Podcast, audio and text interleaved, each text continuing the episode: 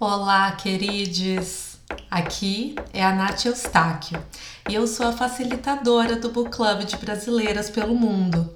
E neste conjunto de episódios a gente está discutindo um livro chamado A Arte da Imperfeição, da nossa dinda querida Brené Brown. Eu espero que vocês aproveitem as reflexões e boa discussão para todas nós.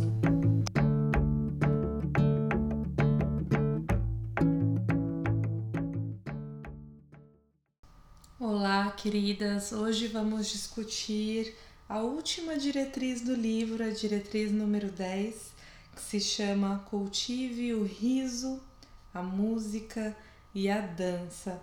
Liberte-se da necessidade de ser descolada e de estar sempre no controle.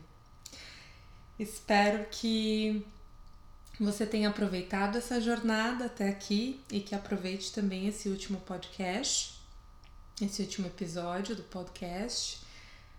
Espero que esse espaço tenha servido para você como um espaço de reflexão, de aprendizado e de inspiração.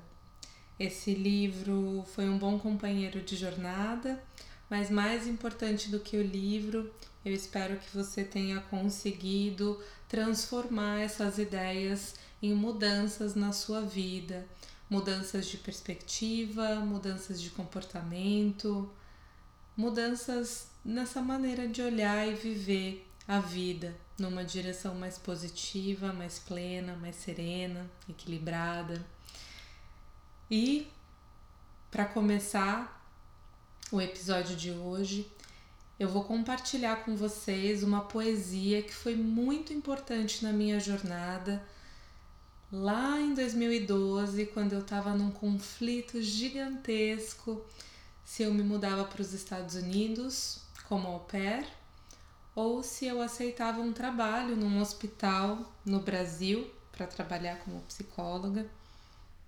Foi uma decisão muito difícil, que mudou a minha vida completamente. Eu me senti numa bifurcação, né? Aqueles momentos na vida que a gente sabe que qualquer escolha que a gente faça vai definir de uma maneira muito importante a nossa vida.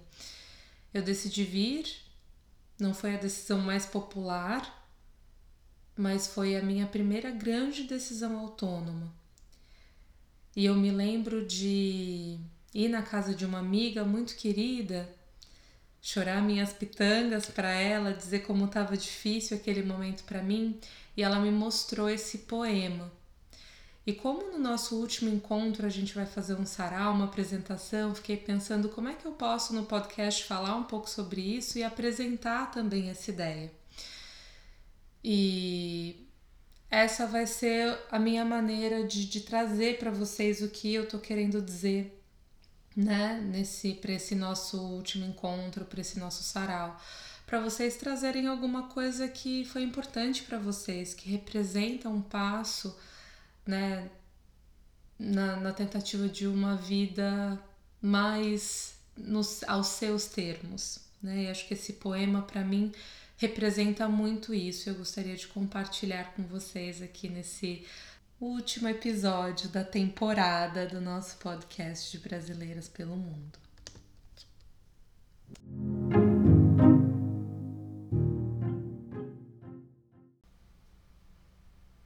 Vem por aqui, dizem-me alguns com olhos doces, estendendo meus braços e seguros de que seria bom que eu os ouvisse quando me dizem: Vem por aqui. Eu olho-os com olhos laços, há nos meus olhos ironias e cansaços, e cruzo os braços, e nunca vou por ali. A minha glória é essa, é criar desumanidade a não acompanhar ninguém, que eu vivo com o mesmo sem vontade com que rasguei o ventre a minha mãe. Não, eu não vou por aí. Eu só vou por onde me levam meus próprios passos. E se é o que busco saber, nenhum de vós respondes por que me repetis: vem por aqui. Eu prefiro escorregar nos becos lamacentos, redemoinhar aos ventos como farrapos, arrastar meus pés sangrentos a ir por aí. Se eu vim ao mundo, foi só para desflorar florestas virgens e desenhar meus próprios pés na areia inexplorada. O mais que faço não vale nada. Como, pois, sereis vós, que me dareis impulsos, ferramentas e coragens para eu derrubar os meus obstáculos? Corre nas vossas veias o sangue velho dos avós, e vós, amais o que é fácil, eu amo longe a miragem, amo os abismos, as torrentes, os desertos. Ide, tem de estradas, tem de jardins, tem de canteiros, tem de pátrias, tem de tetos e tem de regras e tratados e filósofos e sábios. Eu tenho a minha loucura e levanto-a como um facho a arder na noite escura e sinto espuma e sangue cântico nos lábios. Deus e o diabo é que me guiam, mas ninguém. Todos tiveram pai, todos tiveram mãe, mas eu, que nunca principio nem acabo, nasci do amor que há entre Deus e o diabo. Ah, que ninguém me dê piedosas intenções ninguém me peça definições, ninguém me diga vem por aqui. A minha vida é um vendaval que se soltou, é uma onda que se alevantou, é um átomo a mais que se animou. Eu não sei por onde vou, eu não sei para onde vou, só sei que eu não vou por aí.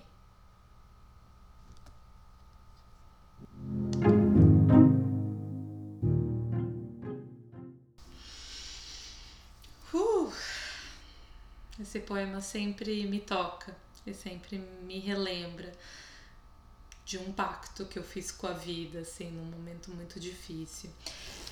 Esse é um poema de um poeta português chamado José Régio, se chama Cântico Negro e eu adoro ouvir a Maria Bethânia recitar poemas e esse é um dos meus preferidos. Eu acho que foi ali, neste momento, vendo Maria Bethânia recitar este poema, que me apaixonei por Mainha. Então, vou deixar o link aqui desse vídeo para vocês, porque esse poema é lido de uma maneira bem melhor com ela, mesmo que eu tenha praticado aqui.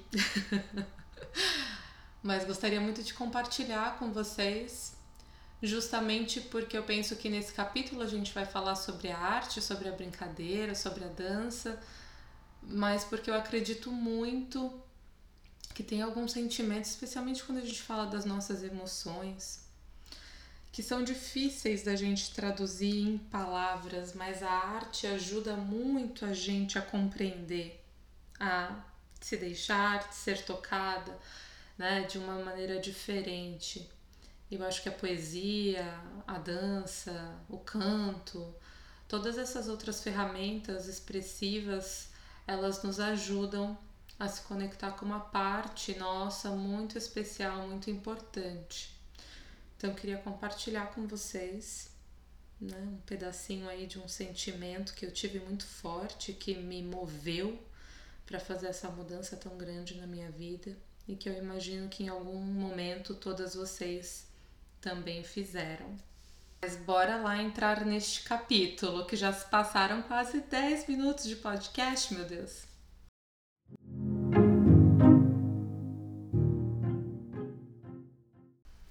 E a Brené, nossa Dinda, já começa esse capítulo com um trecho lindíssimo. Vou ler para vocês.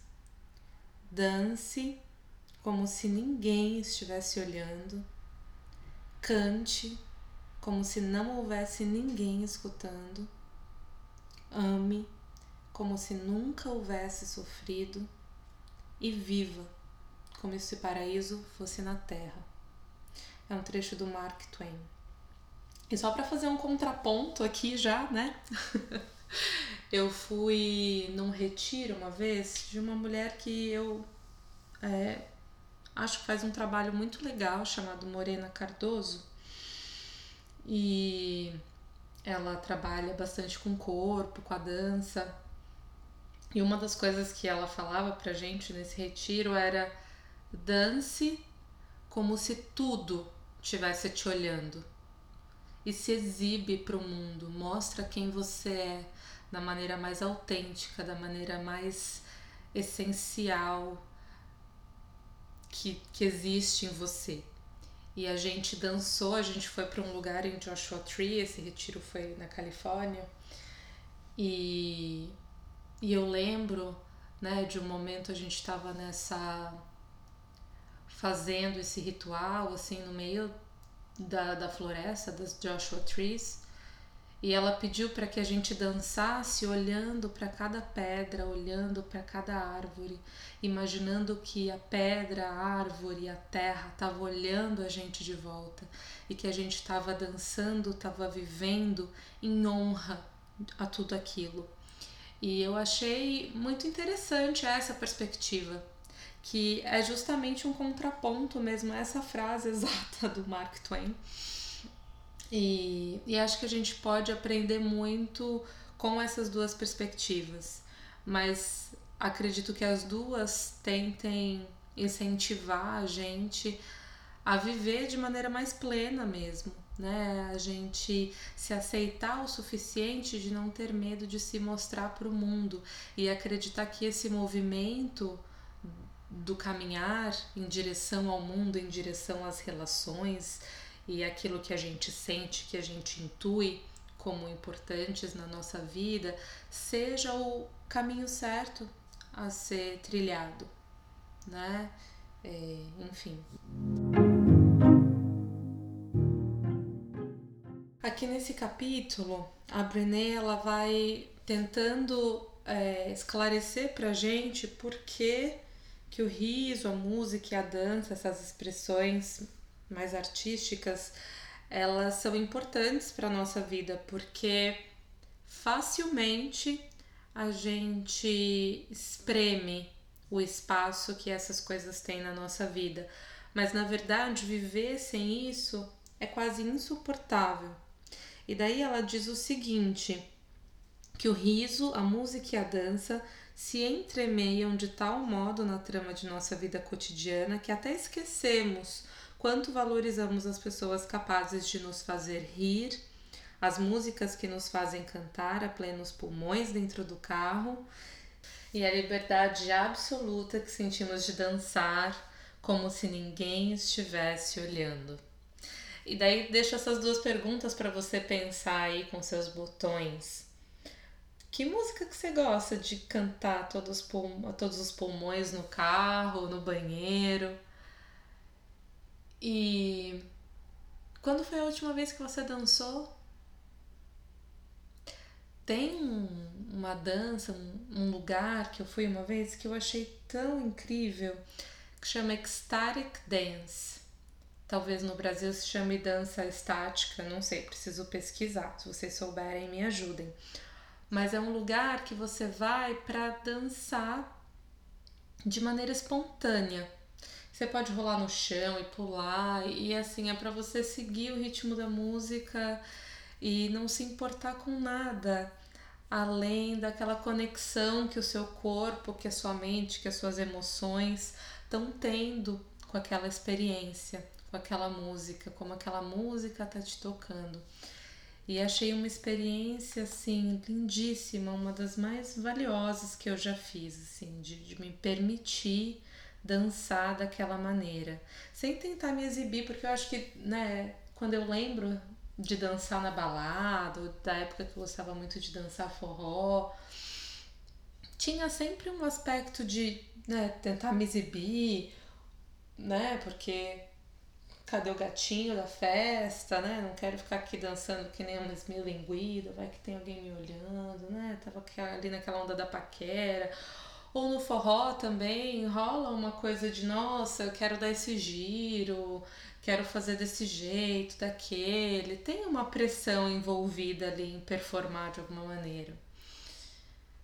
Que às vezes a gente nem percebe, mas quando a gente experiencia um outro jeito de se relacionar com a coisa, né? Quando você tá ali sozinho em casa e toca aquele calypso, você pega a vassoura e começa a remexer Aí é aquilo, aquilo é a dança, né? Essa dança que nos conecta com a gente mesmo.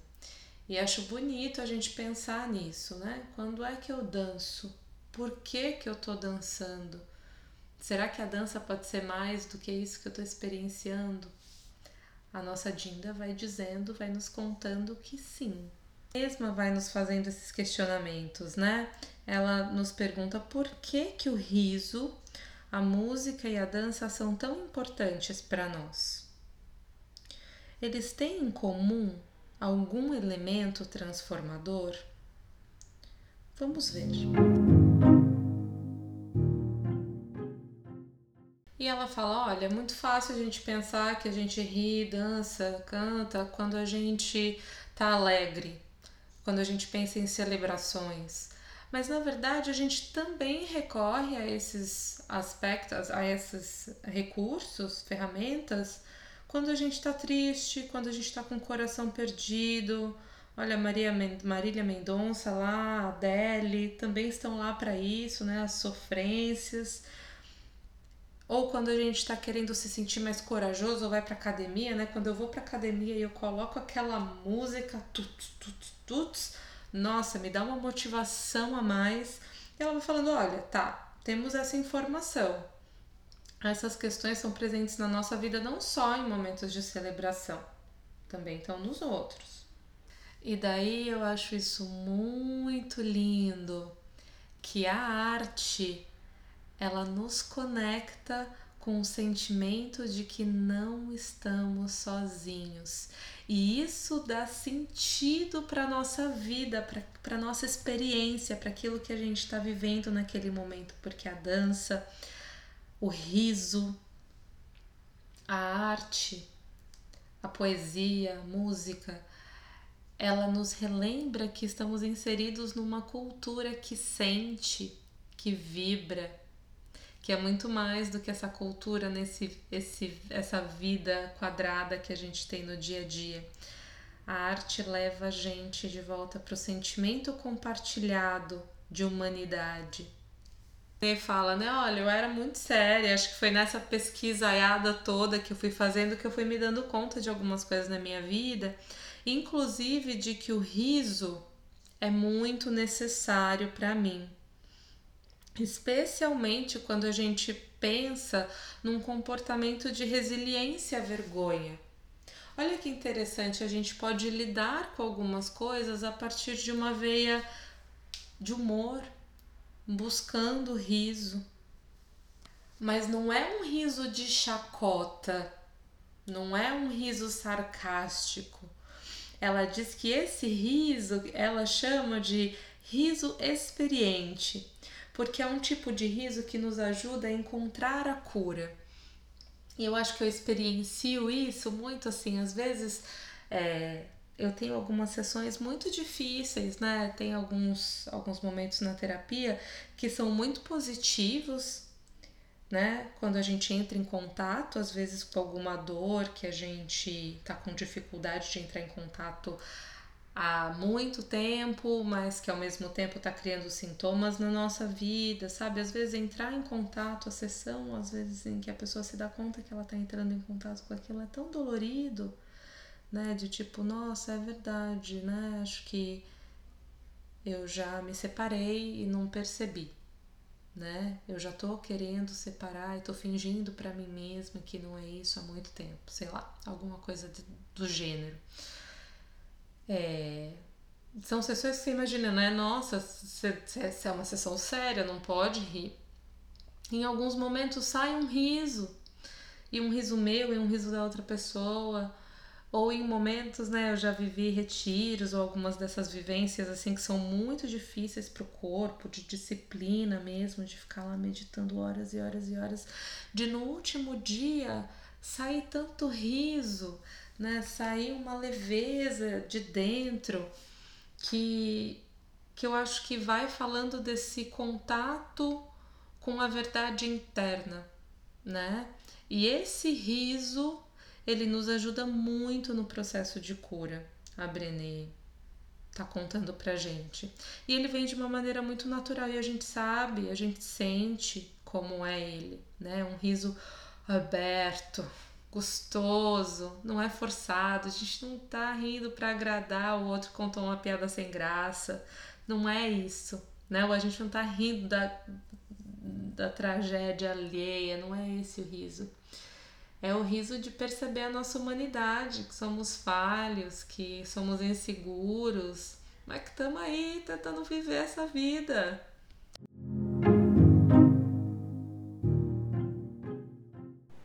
Nesse próximo subtítulo, a Brené nos fala da música. E ela diz: Olha, tem várias músicas na minha vida que se tornaram uma trilha sonora, assim, para o momento que eu estava vivendo.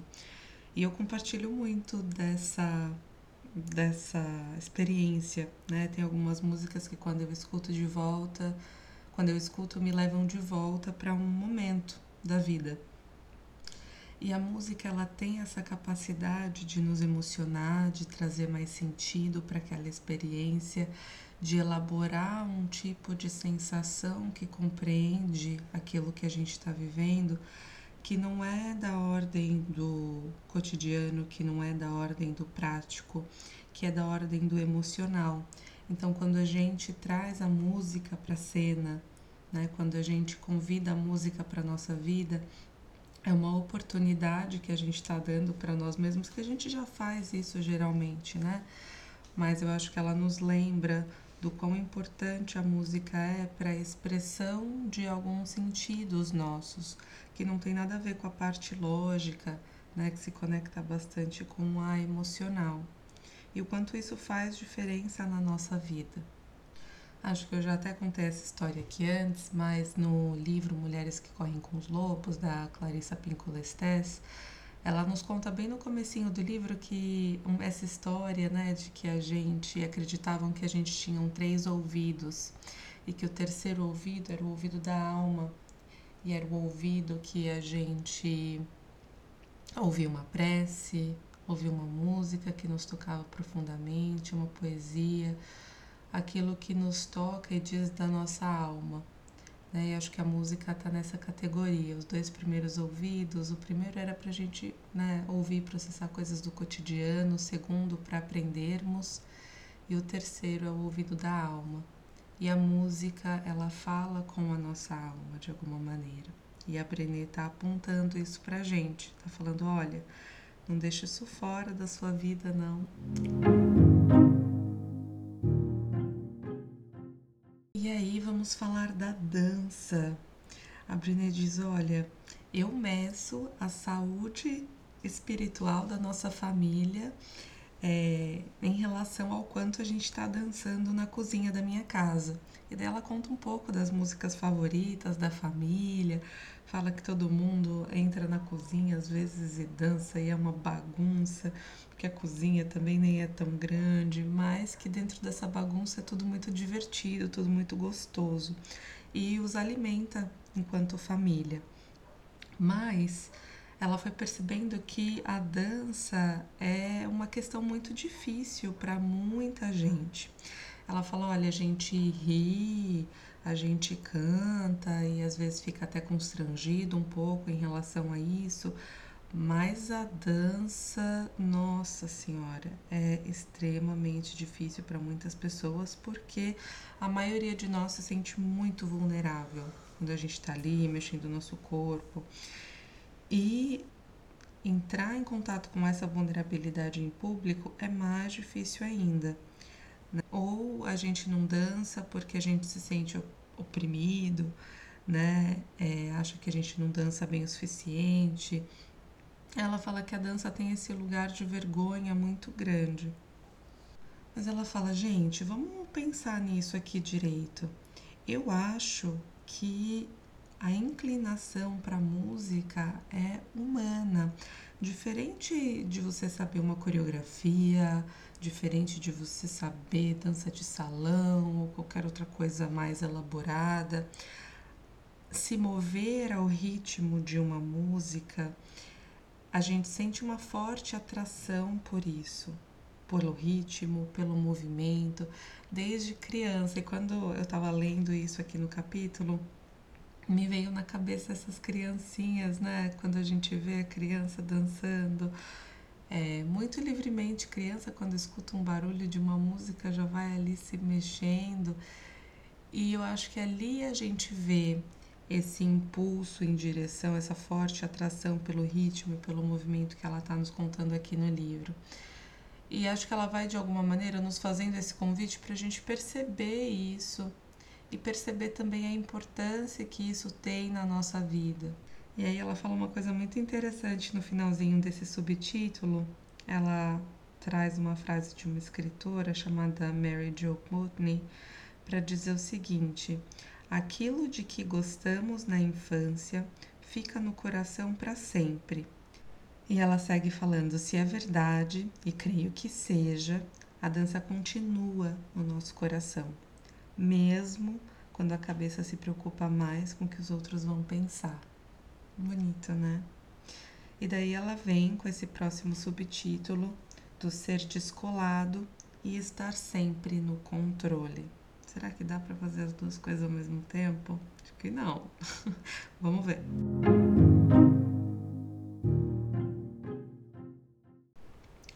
Ela começa esse subtítulo nos contando o seguinte: dar uma gargalhada sonora, cantar a plenos pulmões e dançar como se ninguém estivesse vendo fazem bem à alma, sem sombra de dúvida.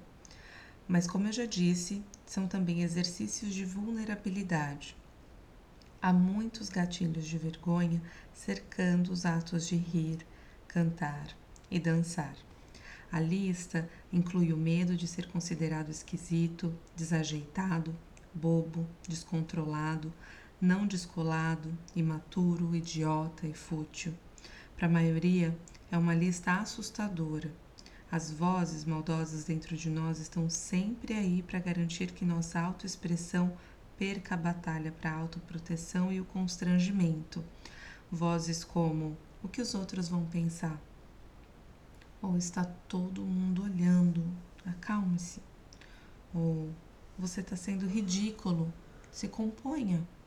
E daí ela segue nos dizendo, né? Eu acho que é uma coisa muito interessante da gente pensar que a gente vai crescendo e a gente vai começando a se paralisar e a se calar, tanto o homem quanto a mulher, por motivos diferentes, com esse medo do ridículo.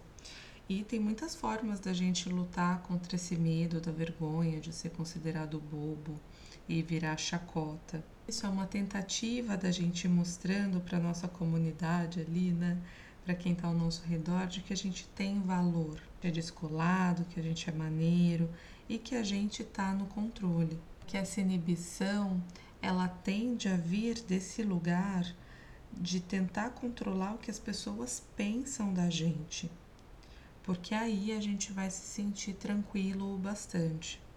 E daí ela conta pra gente, ela fala, ó, na minha família isso era muito valorizado, assim, o fato de você ter que se adequar, de você ser descolado, de você seguir as regras. Isso era extremamente valorizado na minha família.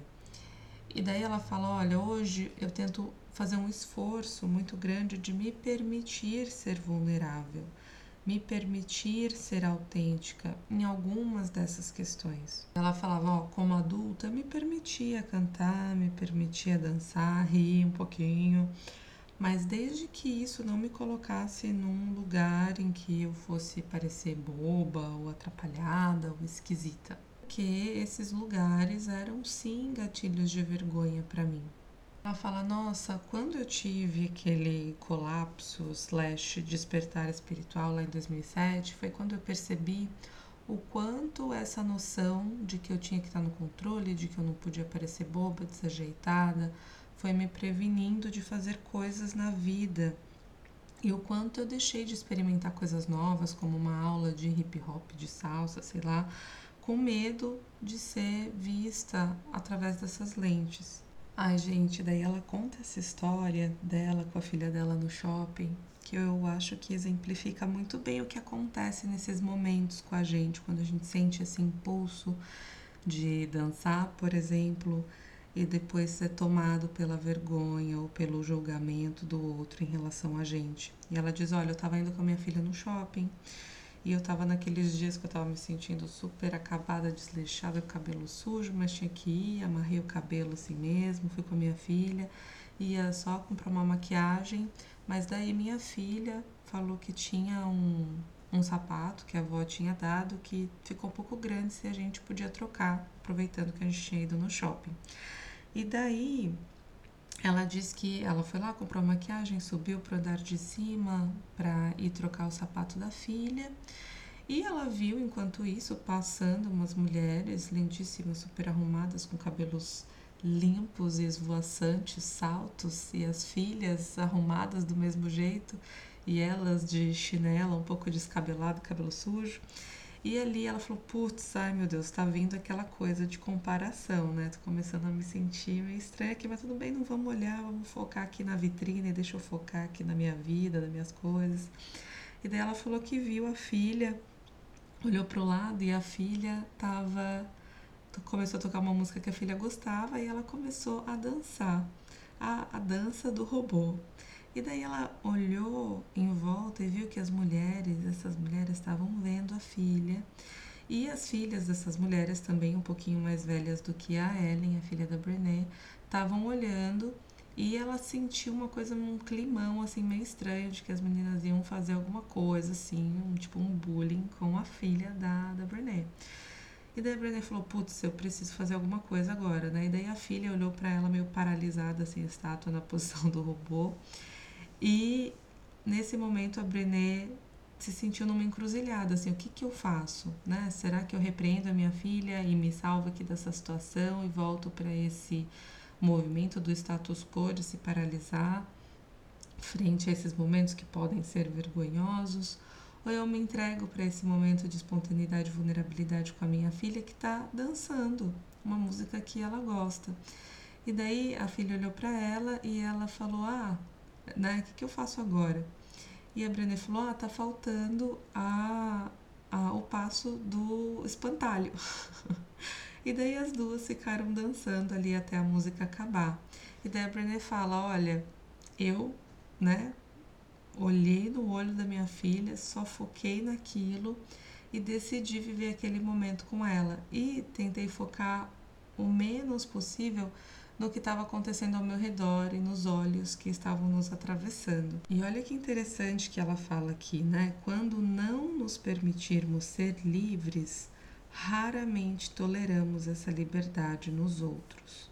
Nós os depreciamos, zombamos deles, ridicularizamos seu comportamento e às vezes os constrangemos. Podemos fazer isso de modo intencional ou inconsciente. De uma forma ou de outra, a mensagem é: qual é, cara? Deixa de ser mané. Mas é interessante ela falar isso e a gente pensar nisso, porque quando a gente está se tornando muito crítico em relação a alguma coisa, é importante talvez a gente parar e se perguntar por que, que a gente está fazendo isso. Né? Será que a gente não está fazendo isso primeiro com a gente mesmo? E de onde está vindo isso? Né? Ela diz que geralmente é desse lugar da vergonha. E ela fala essa outra, esse ditado dos índios Hopis, que é o seguinte: nos ver dançar é ouvir o que nosso coração diz. E ela segue dizendo: sei quanta coragem é necessária para deixar os outros ouvirem nosso coração falar. Mas a vida é preciosa demais para que nós a desperdicemos fingindo ser descolados e ter o controle total quando poderíamos estar rindo, cantando e dançando.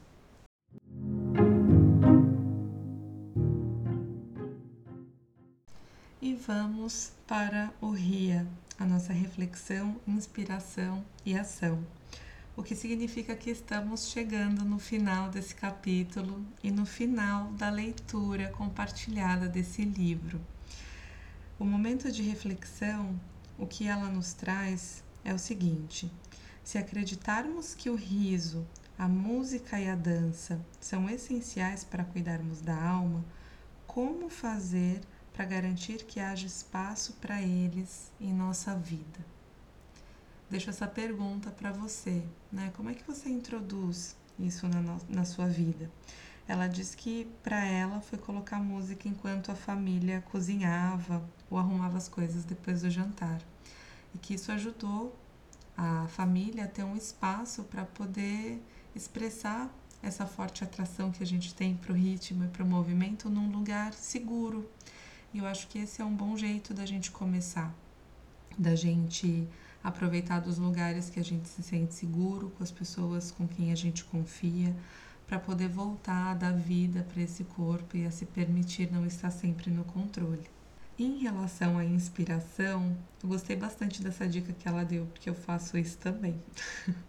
eu adoro montar playlists temáticas, ela diz, que é uma seleção de música que ela gosta de escutar quando ela se sente de determinada maneira. E ela falou que ela tem de tudo, é, desde trilha chamada Deus no iPod até Corra com Vento. E ela falou que a favorita dela se chama Eu Autêntica.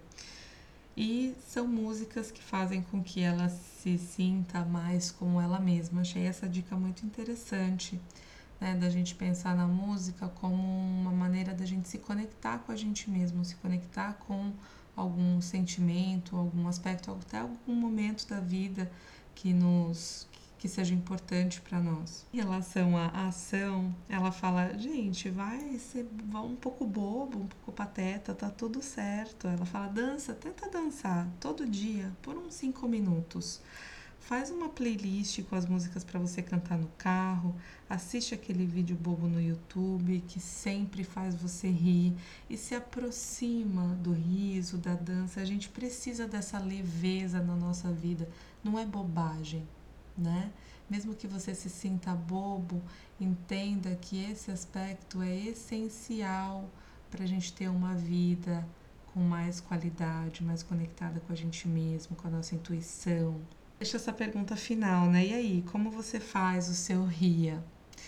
E acho que fica, né? Agora que a gente acabou de terminar esse livro juntas, eu acho que fica bastante essa reflexão, inspiração e ação que ela vem trazendo desde lá do primeiro capítulo com a gente, essa ideia, para a gente tentar levar para a vida, da gente sempre em momentos difíceis ou momentos que a gente está se perguntando o que fazer, da gente pensar, né? O que, que é importante para mim aqui? Quem me inspira? Quem pode me ajudar a ter uma nova ideia em relação a isso? Ou sair desse conflito mental que eu tô e o que eu preciso fazer para contrapor essa vergonha, esse conflito que eu tô vivendo. Eu acho que ela foi nos propondo isso e a gente pode levar para a vida, né? E eu acho que esse livro ele pode ficar guardadinho num lugar em que a gente possa sempre pegá-lo de volta quando a gente precisar lembrar um pouquinho do que é importante para ter uma vida plena quando a gente estiver se sentindo meio perdido ali no lamaçal da Floresta Negra. Né? É importante a gente ter livros como esse, podcasts como esse, para a gente se lembrar de que sim, existe um caminho e que a gente precisa continuar caminhando. E se tocar uma música, vale a pena a gente dançar. É isso, gente. Muito, muito obrigada por atravessar esse livro comigo, essa jornada. Eu aprendi muito com a nossa Dinda, espero que você tenha aprendido também. E a jornada continua, a vida continua, o livro estará conosco. E é isso. Um beijão para todas vocês e até a próxima.